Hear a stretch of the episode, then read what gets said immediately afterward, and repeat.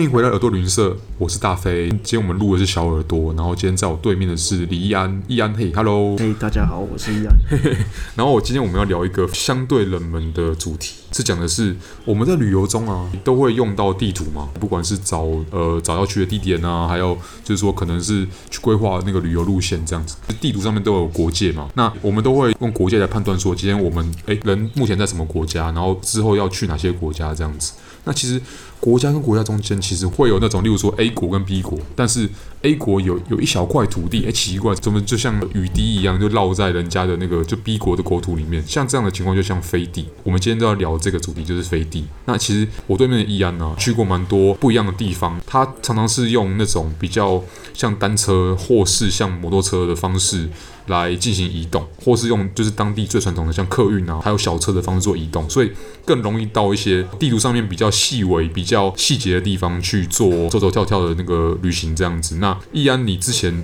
如果像我们刚刚讨论到飞地的情况的话，你有没有去过令你印象深刻，而且你又确定那个地方是飞地的地方？嗯，我自己去过是二零一四年的时候去了一趟印度跟孟加拉的边界。哦，对，它在印度的东边。嘿。然后，嗯，就它其实也是一个飞地群，在那个时候其实是全世界最大的飞地群。嗯，但是对我来说，我觉得比较可惜，就是这个飞地群在二零一五年的时候已经消失了，因为印度跟孟加拉政府对。在磋商了大概几十年之后，终于决定要把要把那块地决定要把飞呃这些飞地交换过来。对，所以简单来说，就是他沿着主要的边界，然后把两侧的这些飞地全部都用像橡皮擦擦掉一样的感觉。嗯、我记得那一大块地方有非常非常多零碎的飞地，那大概是哎是几百个吗？还是、嗯、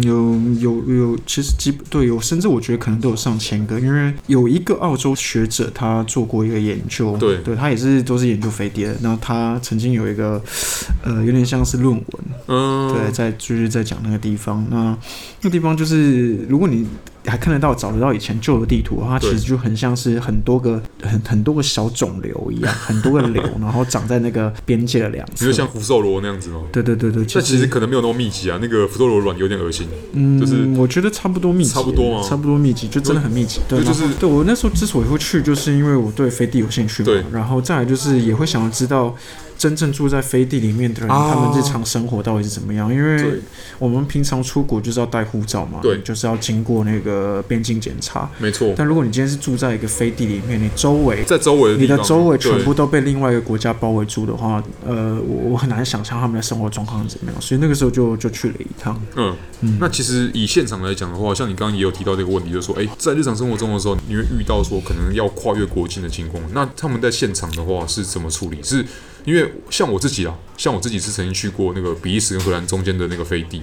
那他们的情况上面会在呃不同的房子上面去做标识，或者在甚至在地板上面会做，例如说左边是 n e t h e r l a n d 然后右边是呃 Belgium，然后他们会直接标出来。那个国界，但是因为现在是属于欧盟嘛，所以他们的问题会比较小一点点，就是说，哎，他们他们不用怕说，哎，需要有那个签证，或是有任何的呃跨越国境的行为，因为毕竟都算是一个欧盟的的体制之内。嗯。但是像你刚刚这个，我觉得就很有趣，就是好，今天万一他是在印度那边的人，他是印度人，然后他拿的是印度护照，他要经过这一块区域，他会势必会跨到很多孟加拉的国土。那他们的情况会怎么处理？嗯，的确是这样，没有错。印度跟孟加拉之间并没有像欧盟那样子，嗯、就是你从一个国家到另外一个国家不需要签证，也不需要带护照。所以对当地人来说，呃，有些居民的确在跨境的时候会遇到很多麻烦。嗯，那印度跟孟加拉双方是这样，就是在比较多人的飞地村庄里面，他会用比如说铁丝网，对，会有国界把他们包围起来。有一个比较大块的飞地，就是因为这样子，所以呃，后来孟加拉政府就跟印度政府借了一块，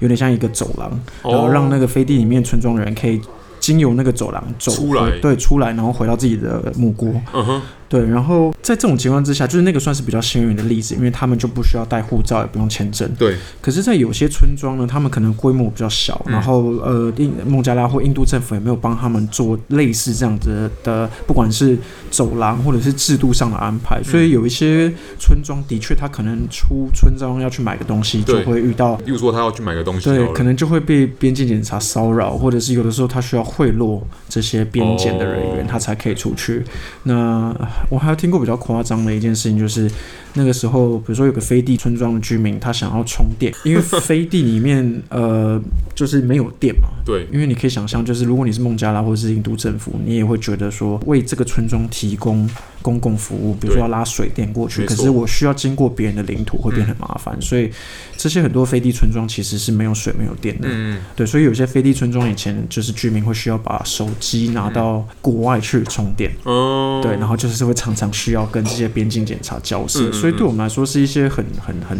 很基本的生活的那个措施跟做法。我们习以为常的一些生活的方式，在那边其实是会遇到很多的困难。对，那也是因为这个样子，所以印度跟孟加拉政府后来决定，终于就要把这个飞地给全部都给全部都交换过来，把那个福寿螺的卵终于把它清除了。对，那只留了一个刚刚讲到那个，他们本来就已经画了一个 corridor 一个走廊的那个。那个飞地叫做达哈格兰，他们就留了那个达哈格兰，嗯，就是唯一一个没有在这个交换协议里面了解被被被消失的一个飞地，所以到现在都还是存在的。所以它一个算是曾经发生过这些事情的痕迹，这样子，嗯。对，它其实有点像化石吧。嗯，对，因为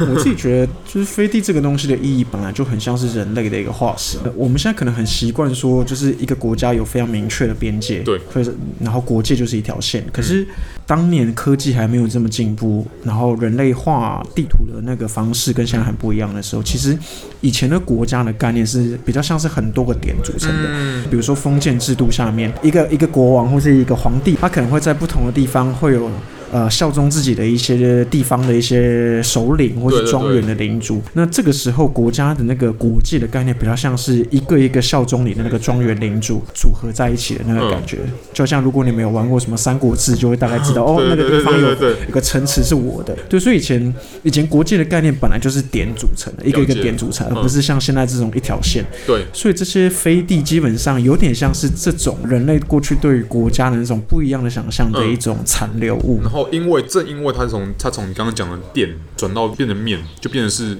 呃一整块地方。那这中间因为你会有分配的问题，像例如说中世纪的时候，可能在欧洲，在不同的贵族之间，然后不管他们之间的爵位是怎么样，然后他他的领地，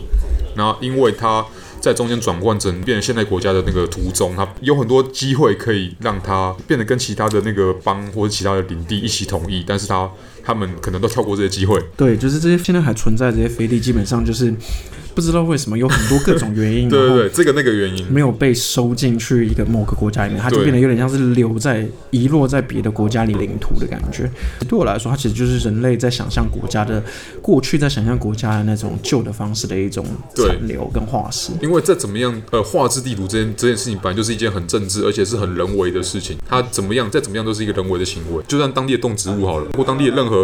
呃人类之外的生物。都不会觉得那个地方是某某国家，嗯，对，还蛮有趣的点是因为这样，因为其实像我刚刚有提到说我去荷兰跟比利时的的那个中间的飞地那一块的时候，在历史上的时候有大概五次到六次的机会啊，他们有机会把那些地通通划给荷兰，或者是把它处理给新成立的国家，就是比利时，